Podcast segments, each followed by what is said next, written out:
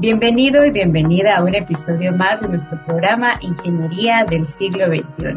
Es un verdadero gusto poder acompañarles. Estamos ya en la recta final de nuestros programas de la franja previo pues, a irnos de vacaciones. Ya en enero, Dios mediante, del 2022 estaremos nuevamente con ustedes, pero no se preocupe, durante el mes de diciembre hemos dejado una selección de los mejores programas que hemos tenido en la franja para compartir con ustedes. Así que muchísimas gracias por esa fidelidad a toda la audiencia del 92.1 de Radio Universidad y también pues a la gente que nos está viendo a través de este live, muchísimas gracias. Gracias por comentar, por reaccionar y sobre todo por compartir todos estos contenidos con sus propias redes, con sus amigos.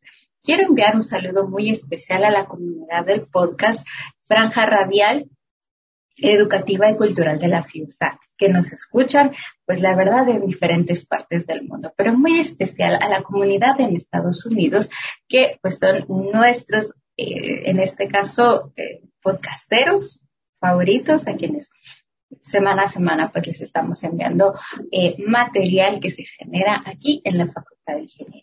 Aprovecho la oportunidad también para extenderles un saludo de parte de la decana, la ingeniera Anabela Córdoba, quien agradece la sintonía que usted tiene hacia todos nuestros canales de comunicación aquí en Radio Universidad, en Facultad de Ingeniería y que nos permite llegar hacia usted con esta información. Hoy tenemos preparado un programa muy especial y ahora mismo les voy a presentar del otro lado de la pantalla a nuestra invitada. Nos acompaña la licenciada Gilda Piedad Palma Ramos. Ella es la actual coordinadora de la Maestría en Tecnología de Alimentos de la Escuela de Posgrados de la Facultad de Ingeniería. Es un gusto que nos acompañe. Bienvenida. Muchas gracias, Gracie, por esta invitación que es muy importante para la escuela de posgrado y para mi persona. Pues quiero compartirles un poco de lo que es la maestría y de todo lo que se ha logrado con este programa. Muchísimas gracias. La verdad, yo estoy muy feliz de poder contar con usted. Me hacía mucha ilusión poder coincidir en este espacio y compartir con el público y pues con todos los que nos ven, nos escuchan eh, estas informaciones. Y les voy a decir por qué. En este caso, eh, tenemos mucho en la entrevista eh, para compartir, pero vamos a iniciar haciendo una especie de reflexión, ¿verdad, eh, licenciada? Que justo es lo que hablábamos previo a iniciar la entrevista sobre el tema alimentario, ¿verdad? Y le cedemos la palabra a nuestra invitada para que nos podamos poner en contacto y ya luego pues vamos a ir conversando acerca de esta maestría. Pues es importante hacer una reflexión estimada comunidad que nos escucha, de las pérdidas mundiales de alimentos. Se estima que un tercio de los alimentos que se cosechan actualmente se pierden por diferentes causas, sobre todo en comunidades como la nuestra, donde la tecnología de cosecha no es tan avanzada, donde de repente también no tenemos el conocimiento más avanzado de cómo tratar estos alimentos después de que son cosechados. Entonces, para un futuro, hablemos del 2050, va a haber una gran cantidad de población que no va a tener alimento si no hacemos algo al respecto. Entonces, nuestra maestría pues se enfoca obviamente en todas las etapas de procesamiento de un alimento, desde la química de los alimentos, donde aprendemos de la formación de los carbohidratos, las proteínas, las grasas, todos estos macronutrientes que ustedes a veces escuchan y a veces son satanizados también por los consumidores, pero que podemos entender que todos tienen un rol en el procesamiento de un alimento, hasta cómo diseñar una planta de alimentos, con qué características se debe construir, qué elementos debemos considerar para que sea lo más inocuo posible el proceso de, de producción. Así que el tema de alimentos es fascinante. Yo le comentaba a Gracie en otra oportunidad que la industria de alimentos no para. ¿Se acuerdan que la pandemia cerraron muchas empresas, pero la industria de alimentos al contrario? Tuvo que reinventarse tal vez en muchas formas, pero nunca paró. Al contrario, incrementó su producción y la necesidad de profesionales expertos en esta área.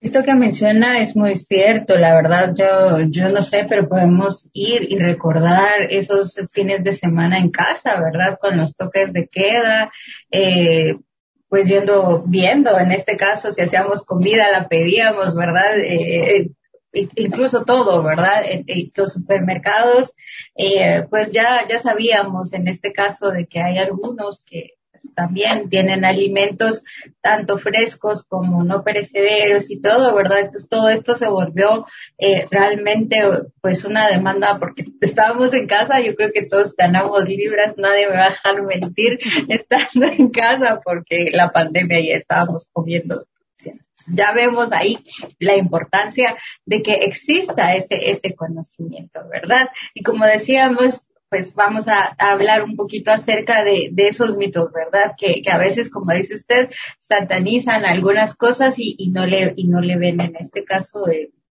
y no vemos como las las, las bondades de, de todo esto, ¿verdad? Pero ahora vamos a conocer un poquito acerca de la maestría en tecnología de alimentos y me gustaría que nos contara un poquito de la historia, antecedentes para eh, compartir con el público. Muy bien, esta maestría surge en el año 2016. Bueno, de hecho se empezó a trabajar antes del 2016, pero en septiembre de 2016 tenemos nuestra primera cohorte con mucha expectativa porque realmente no había una maestría especial en alimentos en, en San Carlos y no existía tampoco una maestría dirigida al sector de ingenieros químicos, ingenieros industriales, ingenieros en alimentos que existían en el país. Entonces, esta maestría pues tenía como fin tener aspectos tanto teóricos como prácticos, involucrar, como bien dice el nombre de la maestría, que es en ciencia y tecnología de los alimentos, procesos prácticos que los estudiantes hicieran en vivo en laboratorios de alimentos. Y por eso es bastante diferente a otras maestrías que ustedes encuentran en el país porque tiene ese componente de la tecnología. Así es, ingeniera. Yo creo que es una maestría bastante, perdón, licenciada, una maestría bastante amplia y bastante completa en este sentido. Eh, ¿En qué consiste la, la oferta de este programa y a quiénes está dirigido? Pues este programa está dirigido a todo aquel que esté interesado en conocer más acerca del área de ciencia y tecnología de los alimentos. Hemos tenido la mayor cantidad de nuestros estudiantes tal vez son ingenieros químicos o ingenieros industriales, pero hemos tenido también profesionales del área de veterinaria, del área de mercadotecnia, inclusive hemos tenido ingenieros agrónomos. Entonces realmente la oferta es más amplia que solo para ingenieros, es básicamente cualquier profesión que esté interesado en estos temas es bienvenido. Muchas gracias. Hablemos ahora acerca de los elementos diferenciadores, en este caso que oferta el programa. Usted decía, existen otros, eh, otros lugares, otro, otras um, pues ofertas, ¿verdad? ¿Cuáles en este caso los elementos diferenciadores que oferta la maestría en ciencia y tecnología de los alimentos? Muy bien, pues el principal eh, diferenciador que yo consideraría que es muy importante mencionarlo es que a los nueve cursos ganados tienen la opción de optar a un título de especialización. La mayoría de otros programas que usted encuentra en el país hay que terminar toda la maestría para lograr un resultado. En cambio, imagínese usted acá, eh, después del primer año de estudios, usted ya tiene un título que le va a aportar y es un título con un nombre muy bonito porque se llama especialización en procesos y productos innovadores.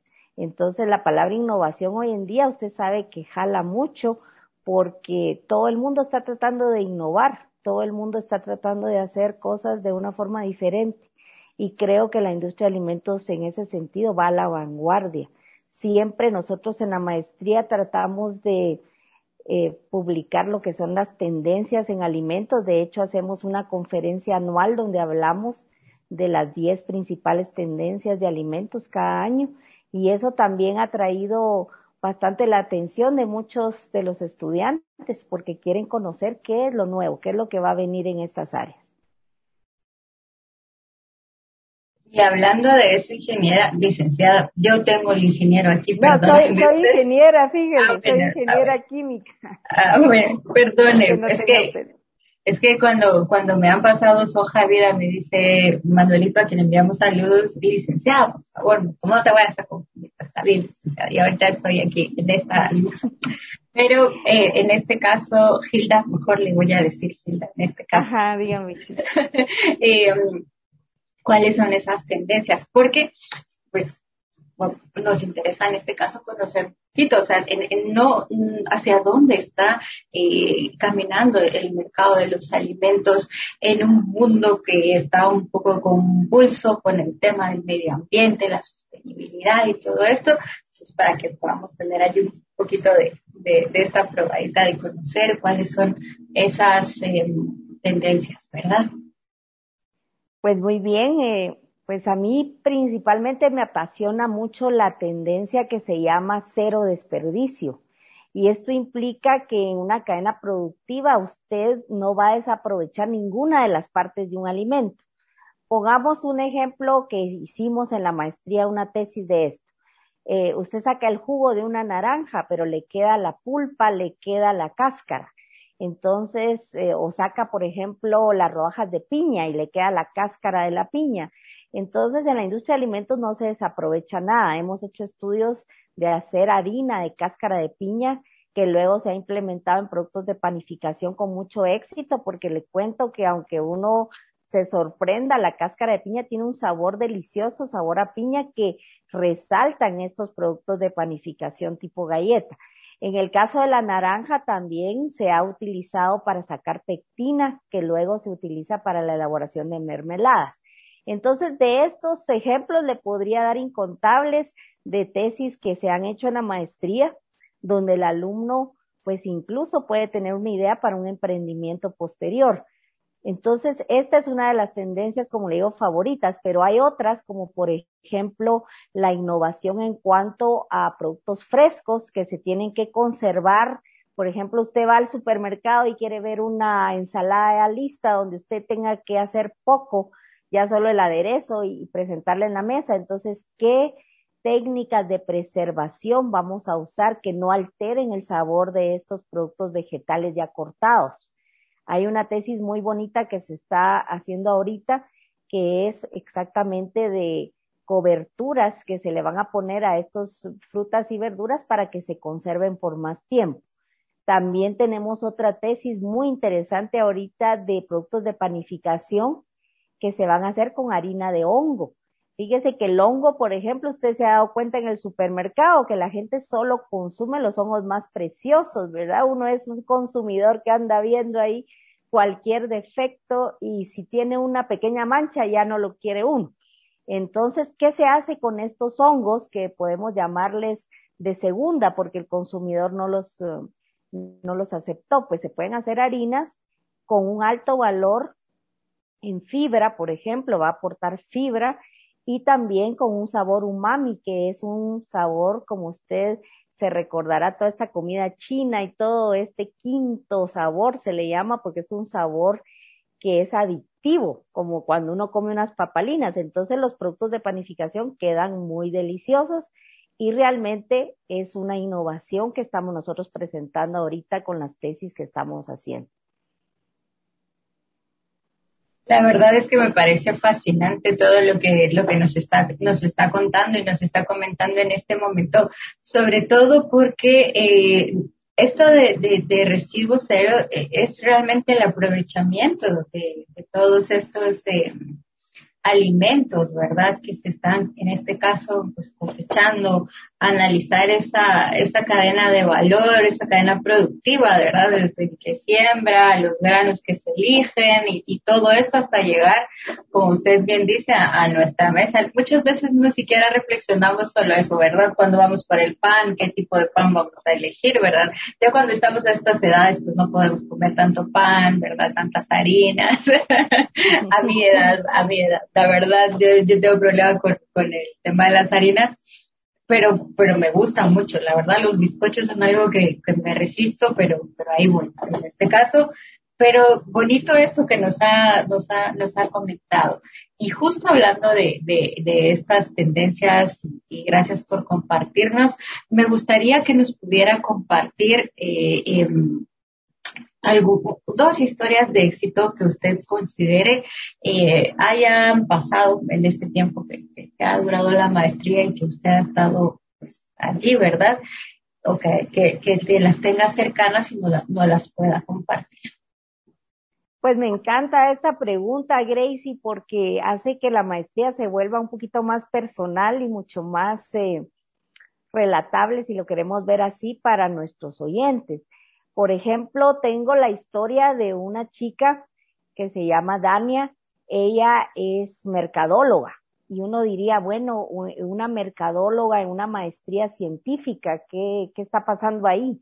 Pero realmente ella es apasionada de los alimentos, ella trabaja en una industria donde procesan camarón que se envía a Europa con unos altos estándares de calidad y tenía la inquietud de qué se hace con la cabeza del camarón porque se realmente dice que es un costo muy grande para esta empresa porque se tiene que pagar para que se lo lleven a la basura, hay que darle un tratamiento especial para que la gente no se las coma ya cuando llegan al basurero, entonces hay que colorearlas de un tinte especial y todo para que queden ya inhabilitadas para el consumo. Entonces ella se planteó esta pregunta, ¿qué puedo hacer con este subproducto de mi industria? Y se metió a la maestría, la estuvimos apoyando ahí en el área científica, en el área de química, ya que ella no tenía tal vez una excelente base en esa parte, pero con mucho éxito ella terminó sus, obviamente sus 15 cursos y presentó esta tesis que es del aprovechamiento de la cabeza de camarón para hacer una harina que va a servir como un empanizador para productos diversos. Y realmente lo que ella hizo al final fue un snack, una especie de nacho que era hecho con esta harina de cabeza de camarón. Y lo interesante, porque es una historia de éxito, es porque la industria de ella, eh, podríamos decir, le encantó la idea y ahora están construyendo la línea de producción para estos productos. Y no solo se quedó ahí el éxito, sino que están investigando ahora nuevas formas de usar esta cabeza de camarón, ya que vieron que había tenido resultados positivos. Esta es mi primera historia, de hecho ella hasta nos comenta que tuvo un incremento de salario después de, de estas ideas que ha presentado en su empresa. Y luego tengo la otra historia de éxito que es de un profesional que acá es al revés, alguien que ya tenía mucha experiencia en el área de alimentos, él se llama David y ahora es nuestro docente en la maestría y descubrió que su pasión realmente es la docencia.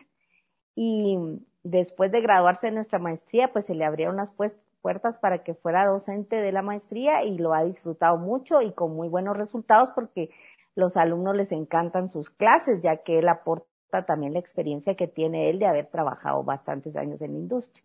Así que esas son dos historias que me encantan. Hay muchas más. La mayoría de nuestros egresados han logrado mejores puestos de trabajo después de salir de la maestría. Sí, yo creo que el, el hecho, bueno, uno realmente estudia una maestría pues porque quiere mejorar eh, pues académicamente, también profesionalmente, ¿verdad? Adquirir nuevos conocimientos, conocer personas. Bueno, la verdad es que estudiar una maestría yo creo que siempre es como una puerta a un mundo, a personas, a experiencias completamente diferentes. En este caso, la maestría tuvo que enfrentarse al tema de la pandemia. ¿Cómo hicieron para ir manejando el tema de eh, seguir impartiendo los cursos? Sabemos que ustedes pues, ya contaban con una infraestructura, ¿verdad? Con, con estas eh, plataformas eh, ya listas para, para, para las clases, ¿verdad? De, los MOOCs y todo para poder, su propia página, ¿verdad? Para poder dar las clases sincrónicas, ¿verdad? Pero ¿cómo hacemos esta adaptación? Sobre todo porque se oye muy práctica la maestría y, y, bueno, hacer este, este match, ¿cómo, cómo fue? Pues muy interesante esta pregunta porque sí, de hecho, no se perdió ni una sola clase. Eso es algo bien interesante que podemos decir eh, inmediatamente una respuesta muy positiva de los catedráticos. donde adaptaron muchas de las prácticas que teníamos en laboratorio. Nosotros generalmente usamos los laboratorios de INTECAP para hacer prácticas de panificación, prácticas de conservas de frutas y verduras, prácticas también de productos cárnicos y lácteos. Entonces, al no tener ese recurso laboratorio, pues entonces había que adaptar los experimentos para que el estudiante pudiera hacerlos en la casa con un mínimo de de cosas que comprar, un mínimo de cosas que adaptar en sus casas. Pero le puedo decir con mucha alegría, incluso un, un catedrático muy, muy innovador que hizo que cada eh, grupo de estudiantes hicieran un producto cárnico, por ejemplo, unos hicieron paté de hígado de pollo, otros hicieron jamones, otros hicieron eh, longaniza, chorizo, y luego se intercambiaron los productos, o sea, como que cada quien iba a dejarle su paquetito a los otros grupos y lograron todos los grupos probar los productos y ver las características de sabor, color, olor y textura que son tan importantes evaluar en este tipo de alimentos.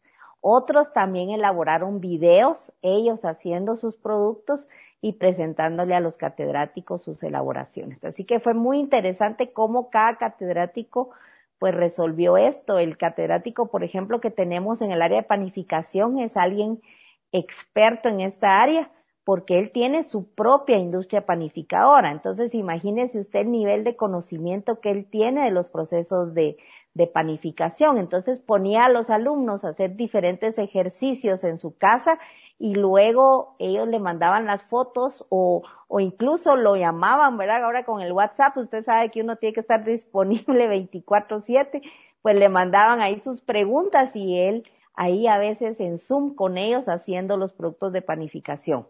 Pero la verdad es que la pandemia, gracias a Dios, no nos ha detenido para que la maestría siga teniendo ese objetivo tan importante que sea práctica. Sin lugar a dudas, en este caso, Hilda, porque en, mm, no sé, yo, yo creo que eh, el hecho de, de, ponernos en casa a hacer los diferentes eh, productos que, que, querían presentar para su elaboración, como dijo usted, en este caso tener lo mínimo, ¿verdad? O sea, el laboratorio se volvió, se volvió la casa, la cocina, precisamente nuestra casa, se volvió nuestro laboratorio y eh, y pues bueno, hacer como esa transición, ¿verdad? Y, que la gente en este caso no dejara de hacer esta parte práctica, ¿verdad? Que es, que es muy importante. Obviamente en una industria pues se, tienen otros elementos y se toman en cuenta otras situaciones, pero para la parte de, de hacer, de, de, que en este caso es muy importante cuando uno hace algo y ve el resultado dice, ah, sí, sí, sí se puede. y eso ya es una cuestión que, que lo motiva a uno. Y qué bueno que, que no que en este caso tuvieron esa capacidad y yo creo que eso es una muy buena forma de plantarle cara a circunstancias como, como la pandemia, ¿verdad? Que, que con una maestría, con esta base eh, pues científica y a la vez práctica, lograr este pues ser bastante resilientes en este sentido y, y, y tener los, los resultados. Me imagino eso de, de intercambiarse los, los, los, los productos como algo realmente muy, muy especial, me imagino, al final, eh, que está muy bien. Eh, en este caso, cuando hablamos de, elementos eh, como los que usted mencionó, eh, que son importantes, ¿verdad? Cómo se ve un alimento, cómo sabe un alimento, cómo contribuye en este caso la maestría para que podamos tomar conciencia de, esto, ¿verdad? Y no pensar solamente en esto es y, y, ya está, ¿verdad? Sino en esas características de innovación que hacen que al final pues los, los consumidores o los compradores de alimentos pues se sientan en este caso pues eh, atraídos no solo por el producto sino también por pues por el sabor y todo esto, ¿verdad? Si nos pudiera comentar un poquito. Claro, fíjese que a nivel mundial cada año se presentan miles de nuevos productos y la mayoría fracasan y a veces es porque no se ha hecho un estudio realmente profundo de cuál es la necesidad del consumidor. Le pongo un, un ejemplo bastante práctico que le va a gustar porque es eh, muy guatemalteco y es la famosa incaparina. La incaparina pues entró acá en Guatemala eh, por el doctor Bresani y doctor Elías, que son eminencias que yo admiro mucho en el área de alimentos, y entró como un atol. ¿Por qué? Porque en Guatemala hay frío y estamos acostumbrados a los atoles. Pero usted mandó la incaparina al Salvador y ahí fue un fracaso. ¿Por qué? Porque en El Salvador hay calor y la gente no está acostumbrada a tomar atoles, sino que refrescos. Entonces, uno tiene que ver todos esos aspectos al introducir un alimento, cuáles son las creencias del consumidor, cuál ha sido la historia de lo que consumimos. Por ejemplo, acá en Guatemala nosotros consumimos maíz y frijol, pero preséntele a un estadounidense un plato de frijoles volteados y dice que es esta tierra, ¿verdad? Entonces, eh, hay muchas cosas, aspectos culturales que hay que tomar en cuenta cuando uno presenta una innovación alimenticia. Algo que me gusta a mí tal vez para aclarar este tema es lo que es la evaluación sensorial de los alimentos, que es básicamente que el estudiante aprenda técnicas de cómo presentar estos alimentos al consumidor y use unas encuestas que después se analizan estadísticamente para obtener resultados que son reproducibles. Resultados que nos permitan a nosotros, por ejemplo, tomar decisiones en cuanto a cómo cambiar una formulación, qué es lo que está, por ejemplo, en exceso. Si el, si el consumidor, por ejemplo, percibe que el alimento está muy grasoso, hay una sección de comentarios donde ellos nos podrían dejar estos comentarios para poder nosotros mejorar la formulación. Entonces, realmente sí contamos con elementos eh, científicos, se les llama pruebas no paramétricas porque utilizan los sentidos de los consumidores como respuesta en lugar de un instrumento que sea obviamente más mecanizado, pero es una excelente respuesta porque ¿quién mejor para decirnos si los alimentos están bien que el que los va a consumir?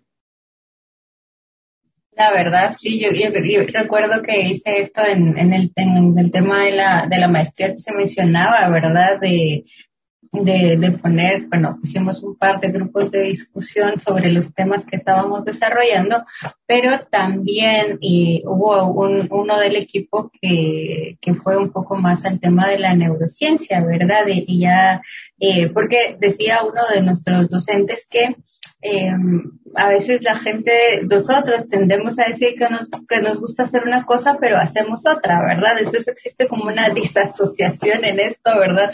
Yo digo que a veces es así, porque una vez, ya nos gustaría todos ser igual de coherentes en, pensar y hacer, ¿verdad? Pero a veces tenemos ahí un poquito de dificultad, entonces que eso no arrojaba realmente resultados para, en este caso, eh, llevarlo a un producto, ¿verdad? O, a una campaña, porque el tema era, en este caso, pues, campañas de comunicación con enfoque social. Entonces, eh, esta, esta persona hizo esto y si los resultados son completamente diferentes a cómo podemos discutirlo en un grupo de discusión o de repente ya pues analizar en este caso cuál es la percepción realmente del consumidor en este sentido.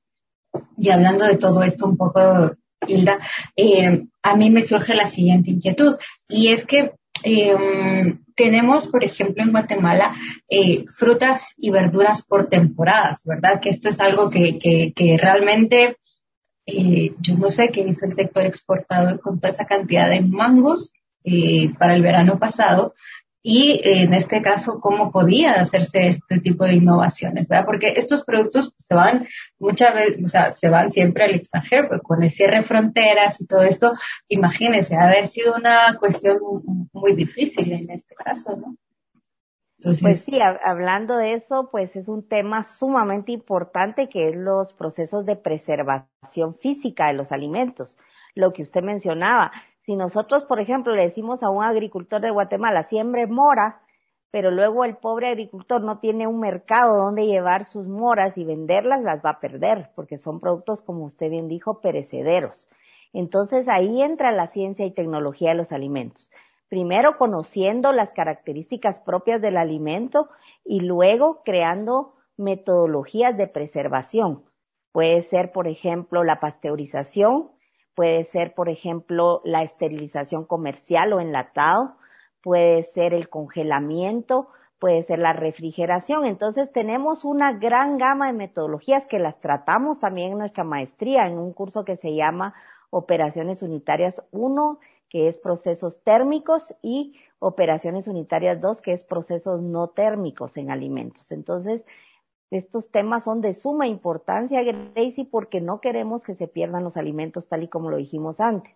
Y también eh, tenemos un curso completo de materiales de empaque, que es uno de los cursos que más éxito ha tenido en la maestría, porque tenemos ahí a un catedrático experto que trabaja en la industria de empaques y él pues comenta desde cómo diseñar un empaque, las características, por ejemplo, del espesor de una bolsa de plástico, la permeabilidad, porque en productos agrícolas usted sabe que estos siguen respirando después del corte, están vivos. A pesar de que fueron cortados del árbol, sigue un proceso de respiración. Entre más nosotros podamos mantener esas condiciones de respiración eh, activas, podemos tener mayor vida en aquel de estos productos. Entonces, es bien importante conocer estos procesos y como le digo, en la maestría pues tratamos de cubrirlos todos.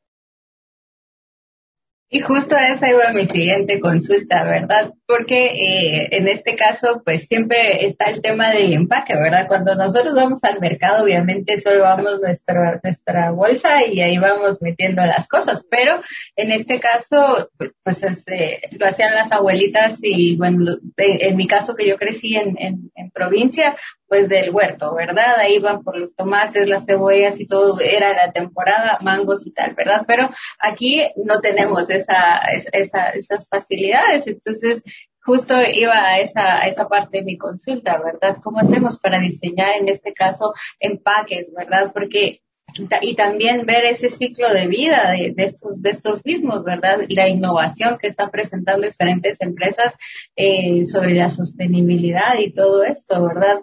Donde se, si realmente se cierra el círculo en este caso, ¿verdad? Y, y qué bueno que, que lo pudo mencionar eh, y comentarnos en este caso, pues que ustedes eh, este, también cuentan con, con alguien especializado dentro de la maestría que, que nos da esas pautas para poder pues diseñar, ¿verdad? Porque a veces yo les digo por molestar a, a, mis amigos, es que cada vez hay menos ustedes, esas bolsas de empacadas al vacío, les digo yo, cada vez es menos el producto. ahora. Ya, ya, ya hace mucho que no consumo, pero definitivamente cada vez que compro miro menos, pero bueno, me imagino que tiene que ver un poco también con, con la parte de la preservación del producto, ¿verdad?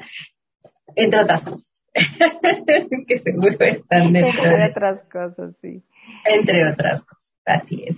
Eh, ¿Qué otra cosa? Ah, sí, te quería compartir dos, dos, dos, dos historias. Y en este caso era la curiosidad que me había dado a mí, y tal vez usted me pueda resolver lo siguiente.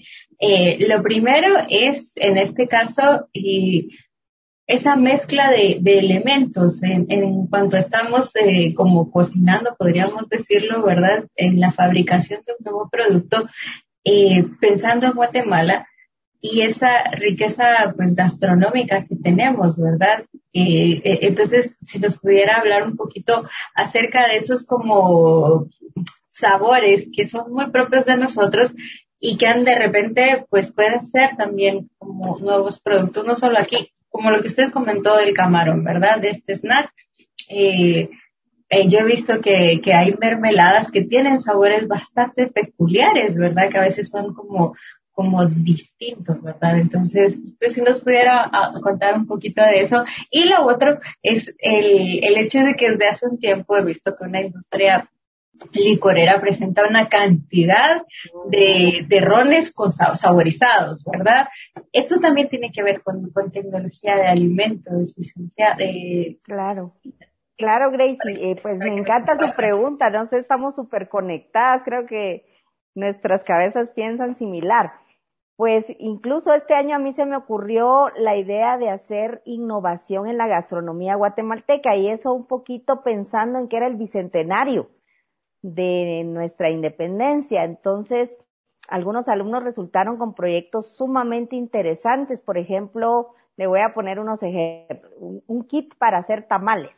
¿Qué le parecería a usted encontrarse con un kit donde ya la masa está hecha obviamente congelada, el recado ya está hecho, nuestros adornos del tamal, que son las aceitunas, el chile pimiento asado, ya están hechos y solo es para que ustedes congele y armen sus tamales. Ese es un ejemplo que le doy, creo que sí le gustó la idea. Hay, por ejemplo, otra que me pareció sumamente fabulosa, que era de unas esferificaciones del recado eh, para hacer enchiladas. Y entonces, en lugar de poner la, la salsa que a veces se le cae y todo, ¿verdad? Entonces, gelificado, estas esferificaciones podían ser un elemento no solo de adorno, sino que explotan en la boca y le dan el sabor de, de esta salsa. Entonces, realmente para innovar, yo le podría dar ahorita un montón de ejemplos. O sea, se puede hacer tanto con la gastronomía guatemalteca, es tan amplia y es tan importante que no perdamos todas esas recetas de la abuelita. Cada quien que tenga una receta de la abuelita puede ser un producto después de éxito en industria de alimentos. Tengo la historia que no es de la maestría, pero es de, de gente cercana a mí, que una salsa de, de Chile que hacía la abuelita que murió el año pasado, pues ellos la reprodujeron, la industrializaron y ahora está teniendo un gran éxito esta salsa. Entonces, de repente hay una receta perdida por ahí que, va a ser un producto de éxito en la industria de alimentos. Yo creo que cada vez más tenemos este mercado de nostalgia que se llama abierto en países como Estados Unidos. Cada vez gente eh, de Guatemala vive allá y añora estos productos que nosotros hacemos acá. Imagínese, el loroco no se encuentra en, en Estados Unidos. Entonces, también tuvimos una tesis del loroco, del pigmento, para que no lo perdiera y, llegaran los lorocos bonitos a, este país. Entonces, Realmente en innovación de gastronomía guatemalteca podríamos hablar muchas horas, Gracie, porque es un tema que me apasiona y que creo que es importante seguirlo impulsando en nuestra maestría para que puedan haber estos productos innovadores. También en lo que me comentaba usted del otro tema, pues es importante ver que, que la industria de Guatemala cada vez está avanzando más, cada vez requiere gente que conozca ¿Qué pasa con la industria? Que mucha, como usted mencionaba, es artesanal y no tiene los elementos realmente o la fuerza, si lo quiere ver así, de poder industrializar esto porque la vida de anaquel de estos productos es muy corta. Entonces necesitamos conocer más de ciencia y tecnología de alimentos para poder tener estas industrias que son ahorita artesanales, poder pasar al siguiente nivel y ser de éxito y poder tener productos que no se pierdan tan rápido, porque si no, no sería económicamente factible hacerlo. Definitivamente que es, que es así en este caso, Gilda, porque eh, no, y es que es una cuestión como contradictoria si lo pensamos también, porque eh, hay pues mucha hambre a veces en el mundo y lo, y lo que estamos produciendo a veces se desperdicia, entonces que sí, es, es, en este caso es como importante igual trabajar en la accesibilidad de que, por ejemplo, usted mencionó lo de la encaparina, ¿verdad? Que esto es algo que por generaciones y en lugares donde hay temas de desnutrición, pues se utiliza, ¿verdad? Para, para poder eh, paliar esta situación tan, tan difícil. Entonces, pues razones vamos a encontrar muchas dentro de, dentro de las cuales podrían convencernos para poder estudiar la maestría en ciencia y tecnología de los alimentos, ¿verdad? Y pues bueno, ya casi vamos a ir cerrando solo en este caso, porque existe tanto, tanta, tanto mito acerca de, de esto de, de la tecnología en los alimentos. Eh, vemos que eh, hay elementos que con el tiempo se han ido pues, eh, quitando de, los productos, ¿verdad? Ahora lo vamos a mencionar, el tema de los cereales, ¿verdad? Con el exceso de sodio que en los años 80, 90, ¿verdad? Que fue en este caso uno de los de las cuestiones por las que se se, pues, se peleó muchísimo, ¿verdad? Entonces, eh, vemos siempre esos, esos, esos, esos temas de conversación, de que si, si es artesanal, que si lo industrializamos, que si esto, que si el otro, ¿qué podríamos decir respecto a ello? Pues muy, muy agradecida porque me permita hablar de este tema, porque creo que es un tema muy importante que de verdad deberíamos hacer otro programa solo de este tema de, de todo lo que no nos gusta de la industria de alimentos. Realmente sí tiene razón, eh, muchas veces los productos de la industria han abusado tal vez del uso de azúcar, del uso de sal, del uso de grasas saturadas, eh, incluso en los años 90, a principios del 2000, se hablaba mucho de las grasas trans, que son grasas que realmente no aportan nada al organismo humano, sino que realmente son bastante dañinas. Entonces la industria de alimentos tiene que escuchar estas necesidades del consumidor e irse transformando. De hecho, usted mira cómo Nestlé, que es la industria más grande a nivel mundial, ha sacado una línea de productos funcionales. ¿Qué es un producto funcional? Un producto que no solo trata de nutrir, sino que también de dar un beneficio adicional a la salud.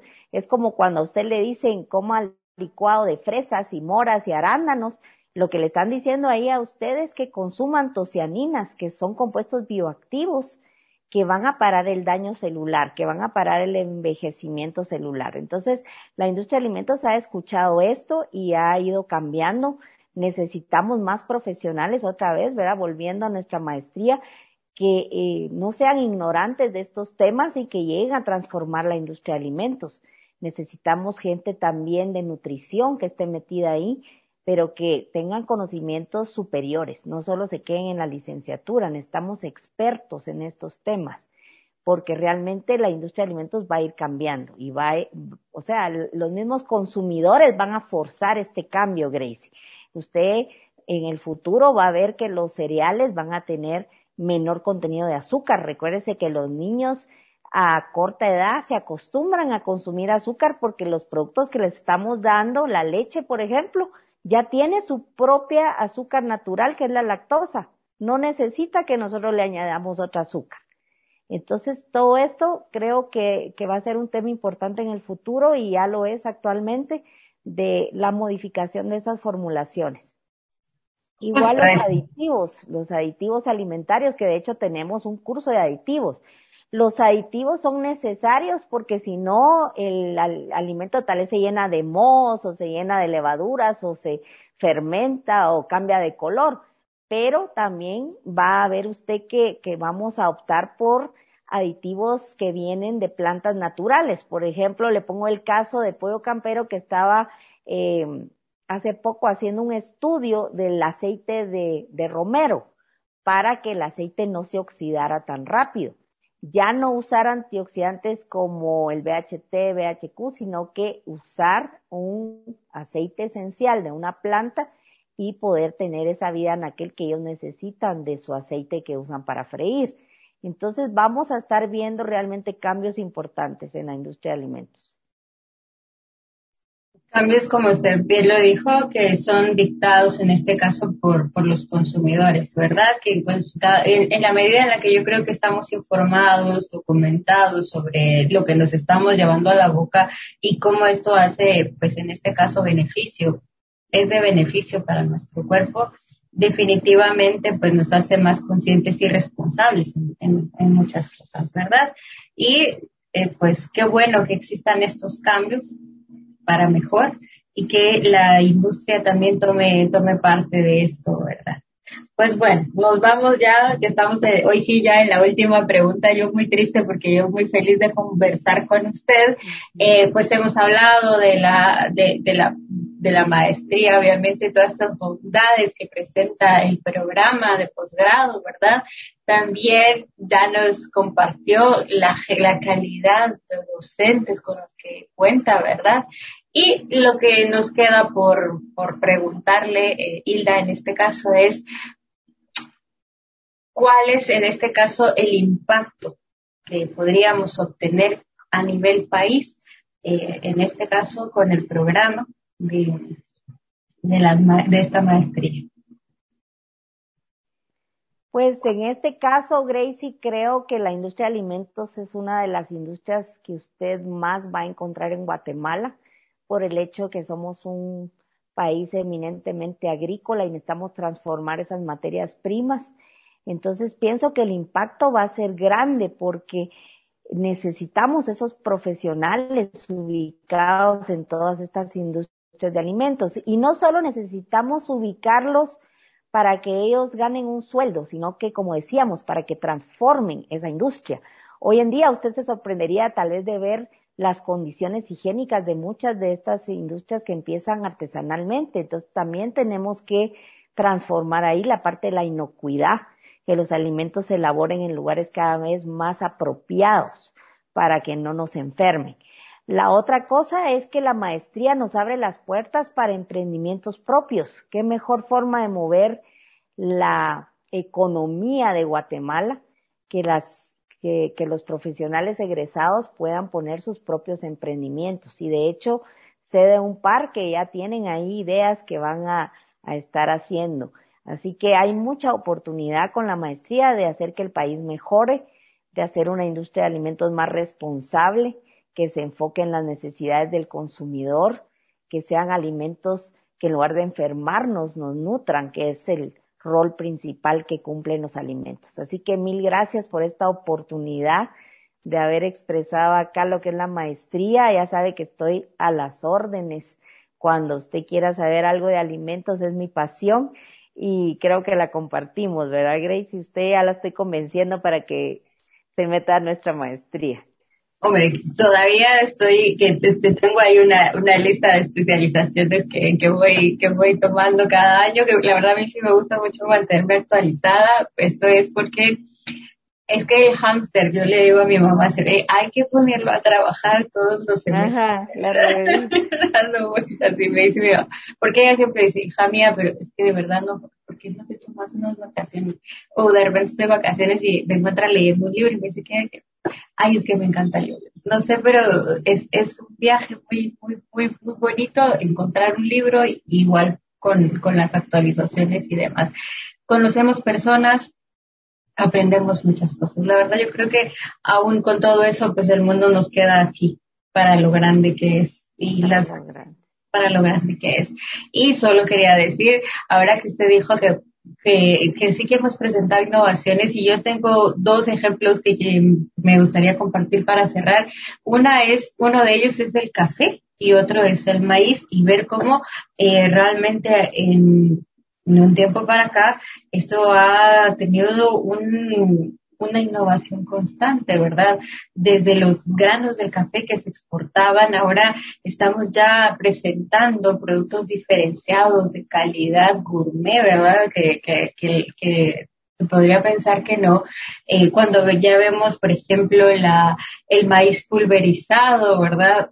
Para poder utilizarlo, lo que usted decía, yo he visto en el súper eh, masa para tamales, hasta ahora en esta época, eh, harinas, ¿verdad? Entonces esto quiere decir que, que mm, más allá de hacernos más sencillo eh, el asunto de, de, de, cocinar o de que lleguen hacia nosotros nuestros productos, se está pensando en una forma de absorber a muchos productores y que en este caso sus productos pues sean en este, utilizados, aprovechados de tal manera y que no, y, reducir en este caso, pues, ese desperdicio y ayudar al, al desarrollo. Creo que estos serían como, como los dos ejemplos que yo he podido observar como le digo, yo soy de provincia, ¿verdad? y, y eh, he podido ver esto, ¿verdad? En fincas de café y también en maizales y ahora pues cuando, cuando veo esto y cuando veo cómo lo compran y los diferentes productores o las empresas, veo que estas personas pues ya pueden optar a otras cosas. Yo creo que así es, ¿verdad? La cadenita de irnos, de irnos ayudando. Yo feliz de haber estado con usted. Me ha quedado muy cortito el tiempo para la entrevista. Seguro tenemos otro episodio donde podremos compartir algo ya más específico sobre la industria alimentaria y solo recordarles a cada uno de nuestros televidentes y también que nos escuchan, si nos recuerda las fechas y dónde podemos encontrar más información de la maestría, que es lo que nos falta por mencionar. Pues muy bien, está la página de posgrado ingeniería a la cual ustedes se pueden eh, meter y ahí hay una, pequeño botón que dice proceso aspirantes y al meterse a este botón pues ya les va a pedir una fotografía, les va a pedir que llenen una información y esto ahí nos la está presentando. Gracias Gracie. Ahí está donde dice aspirantes, no sé si lo podría enseñar hasta arriba. Exacto. Ahí está bien explicado, incluso hay videos para que si se pierden en algún paso. Hay videos paso por paso para que ustedes puedan subir su información Hay un pequeño examen diagnóstico, Gracie, pero no se vayan a asustar porque no hay que ganar el examen para poder optar a la maestría, solo es como un indicador para saber cuál es su conocimiento inicial en el área de alimentos, pero no es un examen que determine si pueden entrar a la maestría o no. Así que eh, la página está ahí disponible. También hay una oficina virtual por si ustedes tuvieran una pregunta más específica, pues con mucho gusto eh, la podríamos resolver. Así es como podrá usted notar, estimado televidente, y bueno, los que nos escuchan, pues pueden ingresar a posgrados.ingeniería.usac.edu.gt. En esta dirección usted la escribe en su teléfono o simplemente ponga posgrados ingeniería y también ya le va a aparecer la información. Y eh, tanto para eh, su móvil, su tableta o su ordenador, usted encontrará la información en este caso de la maestría, ¿verdad? ¿Cuáles son los pasos para poder ingresar? También conoce el pensum. Hoy nos lo compartió. La verdad es que usted se rayó, dirían, allá en mi casa, porque la coordinadora de, de esta maestría, pues de primera mano nos dio más allá de darnos títulos de cursos, nos puso en contacto con lo que se realmente se ve. Yo quedé fascinada con el tema de, de que hicieron cada uno de estos productos es una forma de poder, de poder hacerlo y creo que también una cosa muy bonita eh, o una acción o una actividad muy bonita en esos tiempos de pandemia, licenciada, porque al final pues eh, estábamos todos muy muy encerrados, ¿no? Y entonces ponernos a hacer cosas creo que nos, nos, nos vino muy bien.